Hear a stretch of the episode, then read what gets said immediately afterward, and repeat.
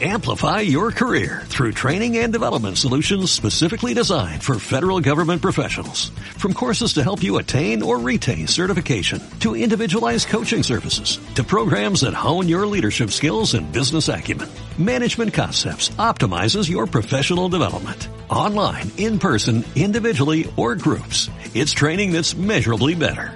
Learn more at managementconcepts.com. That's managementconcepts.com. Bienvenidos a los podcasts de Iberley. Aquí te enterarás de toda la actualidad jurídica que te afecta, novedades, entrevistas e información. Comenzamos. Bienvenidos a Iberley. Con motivo de la publicación de la obra Las claves del buen abogado negociador, publicada por la editorial Colex, hoy hablaremos con su autora, Elena Marín Gámez, quien nos dará algunas claves sobre las negociaciones, cualidades y habilidades del buen abogado negociador. Elena es empresaria, abogada y socia fundadora de Exit Legal Advocates, despacho profesional con sede en Barcelona. Es diplomada en educación musical, licenciada en Derecho por la Universidad de Barcelona, con premio extraordinario y Juris Doctor con honores por la Universidad de Puerto Rico. Buenos días, Elena. Buenos días. Muy bien, eh, tenemos eh, tu libro en primicia en la mano, Las claves del buen abogado negociador, y me parece que abordas un tema muy importante y necesario para los profesionales del derecho. Incluso nos atrevemos a decir que es necesario para cualquier persona que se dedique al mundo de los negocios. Y cuéntanos qué te motivó a escribir este libro. Pues eh, Inicialmente, eh, la idea de, escribirlo fue pues a partir de mi intervención en el, el año pasado en el Congreso Nacional de Abogacía, eh, en el que impartí un taller titulado Claves del buen abogado negociador, que es ahora el que le da el título al libro. Y eh, bueno, vinieron muchísimos compañeros y les interesó mucho el tema. Allí, de lo que hablé, básicamente fue de eh, las dos vertientes fundamentales que entiendo que hay que afrontar cuando uno piensa en una negociación y, y que fue la vertiente racional, digamos, la, la teórica, ¿no? Los estilos, los modelos y demás, y después la parte psicológica, porque somos personas que estamos eh, tratando de resolver un conflicto, entonces es importante ver cómo, cómo, pues eso, cómo procesamos la información, cómo la trasladamos y en qué medida podemos influir eh, según cómo presentemos los asuntos, ¿no? En la persona que tenemos delante. Esto en clave, digamos, de jurista, eh, porque la negociación puede ser de muchas materias, ¿no? Pero nuestro nuestro asunto como abogados pues son temas legales.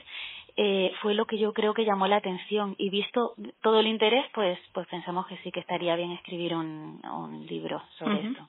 Perfecto, perfecto. Pues eh, vemos que por su título es obvio que va dirigido a abogados, pero eh, ¿Podríamos concretar a qué clase de abogados? Si pueden ser alumnos, abogados recientes o, o también ya pues, orientados a abogados con experiencia. ¿Qué debe esperar el lector? Pues eh, estamos, eh, cuando lo, lo, empecé a escribir, primero pensaba en abogados un poco eh, recién licenciados, estudiantes y demás. Poco a poco me di cuenta que podría interesarle, pues eso, a todos los compañeros, a cualquier profesional de la abogacía, de todas las ramas, de todas las edades y trayectorias, porque todos eh, negociamos en mayor medida en el ámbito profesional. Entonces, para los recién licenciados, pues sería una ayuda para suplir la falta de experiencia eh, o, o, incluso eh, para, para familiarizarse con conceptos que durante la carrera no, no necesariamente se tienen que tratar, sino que a lo mejor están reservados pues para másters y posgrados que son caros y que no todo el mundo hace, ¿no? Sobre negociación. Eh, además, bueno, para cualquier persona, cualquier eh, más veterano, es una oportunidad de revisar cómo han venido negociando hasta el momento y si hay alguna cosa que puedan cambiar. Claro. Mm siempre reciclarse un poquito es la idea. Efectivamente, efectivamente. Muy bien. Tú como abogado, eh, ¿crees que solo negociamos con los contrarios o también debemos aprender a negociar con los clientes? Eh, con todos. Eh, de hecho, eh, el cliente es la primera negociación que afrontamos cuando nos entra un asunto, ¿no? Porque eh, primero tenemos que ver efectivamente qué le interesa eh, a esa persona que viene, pues a lo mejor mm, intentando darte unas pautas, no, mira, te quiero demandar por esto, esto y lo otro, y igual eh, hay otras maneras de resolver eh, la cuestión, ¿no? Con lo cual hay que poner en común con el cliente ese, ese mm, enfoque y por supuesto con los contrarios que además eh, es no es igual un abogado eh, que cualquier otro profesional porque es muy probable que a lo largo de la vida profesional eh, te encuentres con el compañero eh, o en la otra posición no como demandante uh -huh. como demandado o incluso del mismo lado en fin eh, nos vamos encontrando no no es tan grande el mundo. Claro. Al abrir el libro, eh, lo primero que vamos a poder leer es que todos podemos convertirnos en negociadores de alto nivel, eh, si tenemos obviamente la, la información adecuada. Si profundizamos un poquito en esto, ¿crees que se puede aprender a ser un buen negociador o es algo innato en las personas?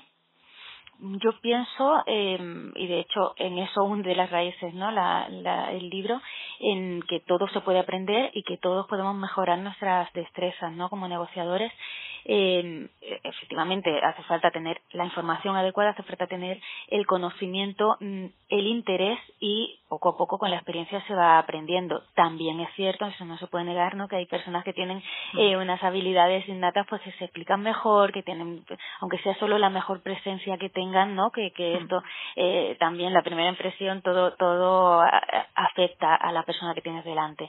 Pero al final eh, hay una base sólida que se tiene que tener, que es eh, obviamente los conocimientos jurídicos y, y, a la actitud se le debe sumar la aptitud y todo se aprende. Eh, una de las bases que yo eh, quiero o, uno de los objetivos que tengo cuando escribo este libro es eliminar en la medida de lo posible las creencias limitantes, ¿no? De que conforme que para ser un buen negociador se tiene que ser una persona pues con ciertas características de líder, eh, no, cada uno tiene su estilo y además, eh, bueno, en, de cada estilo se pueden sacar eh, sus, sus propios eh, facultades, ¿no? Las bondades, lo, que uno hace mejor que otra persona. Claro que sí. En, Elena, tú consideras la negociación, por lo que vemos, algo muy relevante. Eh, nos gustaría saber por qué, qué beneficios tiene saber negociar en el ámbito jurídico. Mm, sí, eh, bueno, para mí es, además se, ha convertido en algo ya como una lucha personal, ¿no? Porque la, la negociación legal es, es una gran olvidada de nuestro ordenamiento, no, no está oficialmente contemplada como método alternativo de resolución de conflictos y al final se utiliza mucho y resuelve, ¿no? Tanto en negociaciones eh, para disputas, para conflictos que ya están sobre la mesa y que podrían ir a juicio, pero que se intenta eh, que no vayan pues por otros métodos alternativos, o para mm, negociaciones transaccionales las que se, se, eh, se dan en un ámbito pues mercantil o familiar para regular las relaciones entre las partes y que a futuro no haya conflicto. Pues eh, es le doy toda esa importancia porque hay mucho trabajo que ya se lleva a la negociación, pero no se le da la importancia o ni siquiera se identifica como que se está en sede de negociación eh, y porque, bueno, por supuesto es mucho más barato y mucho más eh, cercano. Eh, además se mantiene en el ámbito privado y no en el ámbito público, que el juicio, pues, eh, bueno, salvo excepciones, eh, sí que tiene una repercusión luego pública y demás. Eh, y bueno, hay, hay bastantes cuestiones que se tendrían que valorar a lo mejor para elegir para decidir si un caso es mejor llevarlo por negociación o no. Obviamente no siempre la negociación es válida, hay casos en los que no, pero sí que creo que tiene bastantes beneficios saber canalizar un asunto por esta vía. Sí, es eh, efectivamente completamente de acuerdo. En cuanto a límites en el momento de negociar, ¿hasta dónde podríamos llegar? ¿Qué se puede ofrecer o qué no eh, para que una negociación sea ética?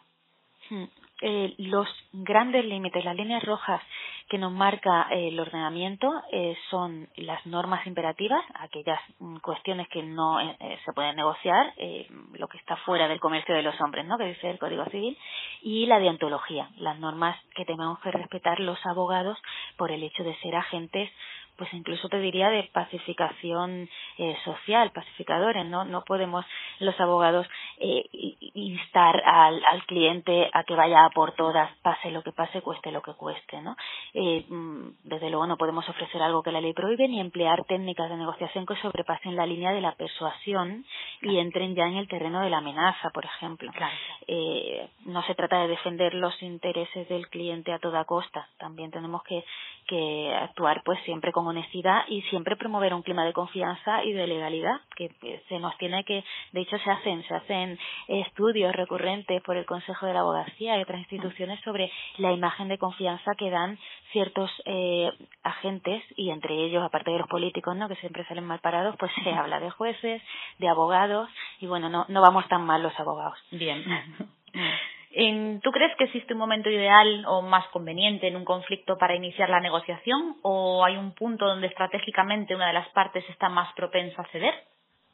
Pues todo va a depender del caso en concreto, pero mm, efectivamente eh, también hay que distinguir entre negociaciones, eh, la que decíamos, ¿no? de disputas o transaccionales. Tenemos más margen de acción si estamos hablando de una negociación mm, transaccional, porque claro, nosotros decidimos cuando empezamos a negociar y además estamos pues de buenas, ¿no? Eh, queremos regular algo que, que en principio es un proyecto mm, que tiene que ir bien. Sí que nos ponemos en el peor de los casos pensando en qué puede pasar a futuro para regularlo, pero no hay un conflicto todavía. Entonces, eh, sí, eh, el momento es muy importante porque la predisposición de las partes, la necesidad de cada una de cerrar un acuerdo con mayor o menor urgencia, eso hace que uno pueda ofrecer o objetar o estar en mejor disposición de obtener algo un poquito más favorable, pues si, si está más cómodo que la otra parte, ¿no? Todo eso, bueno, depende del asunto, ¿no? Por ejemplo, yo que sé, si estoy negociando eh, para la campaña de Navidad de algún tipo de, empresa eh, la adquisición de un producto y, pues no me voy a poner a negociar a última hora porque no me va a, dar tiempo, ¿no? Me pongo un poquito tres meses antes. Eh, siempre que depende tanto del caso. claro, claro. Pues eh, vamos a la parte didáctica. Eh, a la hora de sentarse a negociar, ¿cuáles serían las fases de la negociación? Fundamentalmente tres y se dan en todas las negociaciones, de una forma o de otra, incluso presencial o telemática, ¿no? Pero lo primero es una fase de preparación en la que vamos a identificar los asuntos que se van a tratar, eh, los intereses, objetivos, argumentos favorables y desfavorables propios y de la otra parte, la estrategia que yo voy a seguir si quiero ponerme más o menos agresivo en función de el poder que yo tenga, ¿no? En esa negociación y el poder muchas veces no es eh, cuestión económica o cuestión es, es también una cuestión relacionada con la información.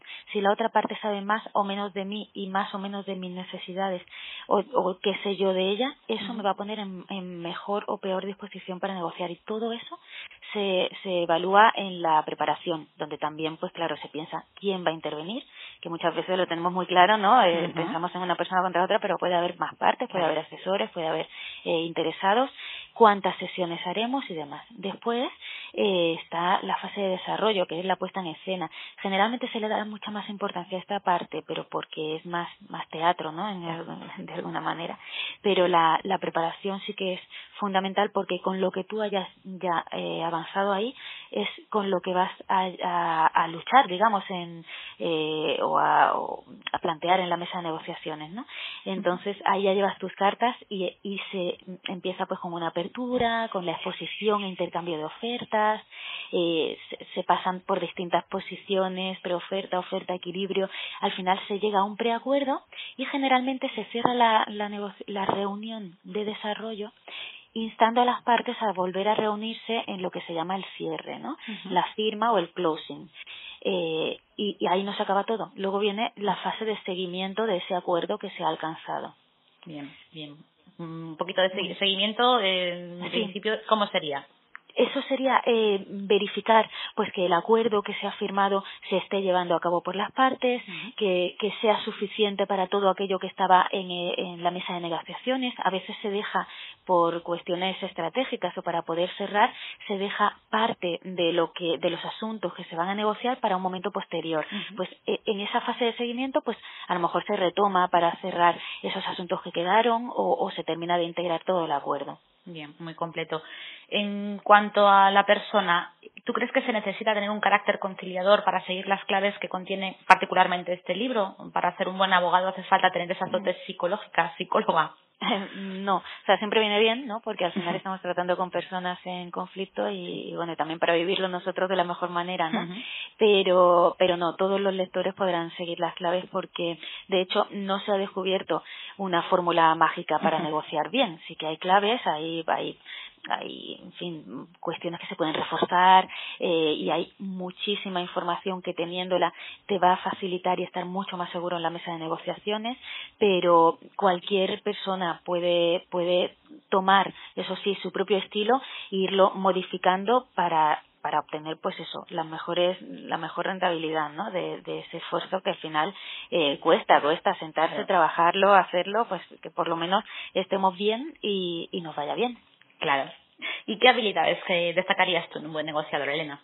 Básicamente dos. Eh, ser un buen comunicador y, mm, y, buen comunicador no quiero decir que se hable mucho, eh, sí que, que se hable bien, está claro, pero que se sepa escuchar, que, que se haga de forma activa y que se sepa transmitir también a través de la comunicación no verbal, de la comunicación paraverbal, un lenguaje, un mensaje positivo, que se, que se favorezca el clima de confianza, la profesionalidad, eh, no ir sin preparar y, y comunicando pues también eh, eso, ah, un poco de, de dejadez, ¿no? Que hay mucha gente que no le da la importancia que, que toca.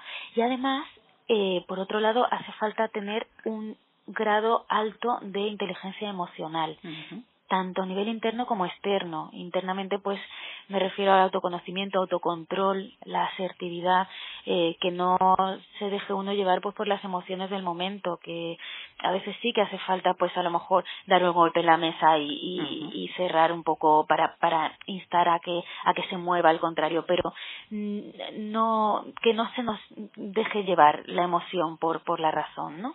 Y, y bueno, y en la parte externa pues la gestión de los conflictos, de las reuniones, la, de nuevo la empatía, que no significa simpatía, que quiere decir ponerse en el, en el lado del otro. En fin, son muchos, muchos detalles todos dentro, pero, pero sí, la comunicación y la inteligencia emocional serían los dos pilares. bien. Y en uno de los capítulos del libro, eh, particularmente dices que, preguntas, si son las mujeres mejores negociadoras que los hombres. Hay muchas ocasiones que las negociaciones suelen recaer más en hombres que en mujeres, Mm, ¿Tú qué crees? Coméntanos un poco al respecto de este tema. Sí, eh, bueno, inicialmente eh, el, no, no sabía si traer o no este asunto porque muchas veces se tiende a pensar que la cuestión de género es hablar por hablar, ¿no? Pero a raíz del informe eh, que, que hizo la sección de estadística del Consejo General del Poder Judicial en 2018 eh, sobre una perspectiva de género en justicia, mm, vi con datos, y así también lo, lo pongo en este capítulo, que hay muchísimas más mujeres que hombres en justicia. Sin embargo, y hablo de, justicia en concreto por, por bueno, pues eh, estamos hablando de, de abogados, aunque esto pasa en todos los sectores. Sin embargo, los puestos de responsabilidad, los que implican más negociación, desde luego, eh, recaen más sobre los hombres. Y no necesariamente será porque los hombres negocian mejor, ¿no? De alguna manera quería reivindicar que, que bueno que esto pasa en, en todos los sectores eh, que hay estudios que, que han analizado cómo negocian las mujeres cómo negocian los hombres eh, incluso que dan como resultados conclusiones quizá no concluyentes porque hacen falta más estudios, ¿no? Pero que las mujeres pues tienen una alta orientación interpersonal, que superan a los hombres en, en las habilidades mm, de escuchar mm, pues más activamente, mejor, que tenemos más predisposición a ponernos en el lugar del otro, la famosa empatía, que solemos ser más generosas en nuestras ofertas. Mm, claro, por contra, pues parece que podría haber alguna razón por supuesto no genética, sino más bien social o histórica, ¿no? De las mujeres parece que tememos que nos que nos tilden pues de de pues incluso de histéricas, ¿no? Y, de demás circunstancias si nos ponemos más duras y por eso a, lo mejor pues pasamos a una a una posición un poco más eh, menos confrontación confrontativa. Claro. Pues en cuanto al libro, nos consta que lo divides en tres partes. Tenemos la dimensión teórica, la psicológica social y una visión práctica de la negociación. En cuanto a esa última parte, ¿se va a encontrar el lector algún ejemplo concreto? ¿Nos podrías contar tú algún ejemplo concreto de negociación exitosa o fracasada? Eh, bueno, por el, por el tamaño del libro, ¿no? que es una obra de bolsillo y demás, eh, aunque inicialmente sí que pensé en traer eh, casos prácticos, se hacía complicado porque hay que explicarlo muy bien, tanto en el desarrollo para que se entienda como en la resolución y en las alternativas, y, y, y no es esa la sistemática. Así que, anecdóticamente, pues hago referencia a algún caso concreto, pues, eh, por ejemplo, en negociaciones eh, en la Unión Europea, ¿no? Entre Europa y Marruecos, que normalmente para que solucionar eh, la cuestión de la pesca, eh, se introduce el tema agrario donde sí hay más acuerdo, ¿no? Pues es una manera de introducir otro elemento más en la mesa de negociaciones que te permita eh, llegar a un acuerdo donde se pueda eh, compensar un poco lo que cede una parte con lo que con lo que gana la otra. eh, sí facilito desde luego muchos eh, ejemplos eh, teórico-prácticos, ¿no? Cuando hablo de técnicas, de tácticas de negociación y demás, pues explico dónde y cómo se pueden introducir este tipo de técnicas. Pero, pero sobre todo en la parte práctica, lo que se va a encontrar el, el compañero, el lector, van a ser situaciones eh, muy habituales, pues por ejemplo negociación con un cliente, negociaciones que yo llamo difíciles, ¿no? Porque te encuentras con un interlocutor agresivo, porque te encuentras con un mal caso, que también puede pasar, los méritos del caso no se pueden olvidar, son importantes, o, o, las negociaciones con diferencias culturales, internacionales y demás. Y ahí, a través de esas situaciones, voy dando herramientas para, para sortear esos, esos eh, bueno, impedimentos, dificultades que de todo se aprende, ¿no? Claro, claro. Mm. ¿Podrías mencionarnos tres claves fundamentales para llegar a ser un buen negociador?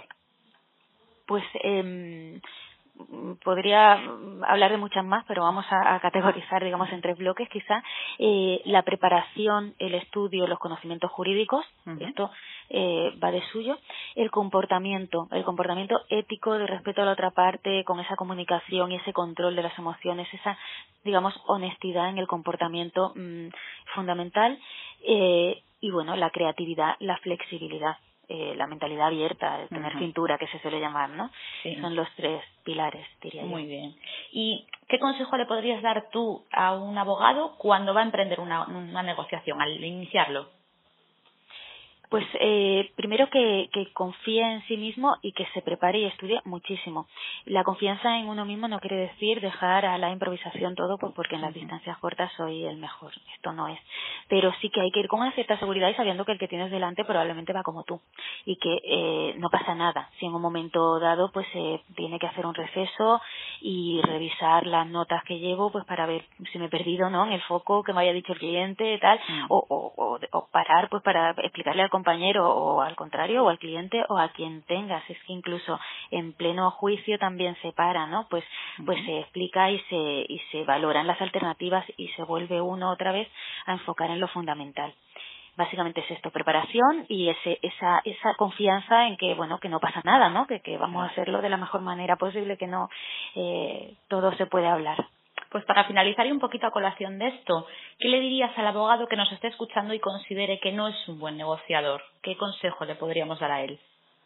Pues de entrada eh, que hay que revisar lo que es un buen negociador y lo que no, porque al final un buen negociador es el que consigue eh, cerrar buenos acuerdos y para esto realmente todo el que sepa de derecho y todo el que se esfuerce y todo el que se ponga lo puede hacer. Otra cosa es que lo haga pues con pues con más soltura, con más y que y sintiéndose muy bien en eso, ¿no? Entonces, bueno, eh, aunque piense que no es buen negociador por la razón que sea, que identifique qué razón es, que todas e-, esas razones se pueden trabajar eh, y bueno, y que lea el libro que seguro que encuentra algunas claves para para mejorar en eso. Muy bien.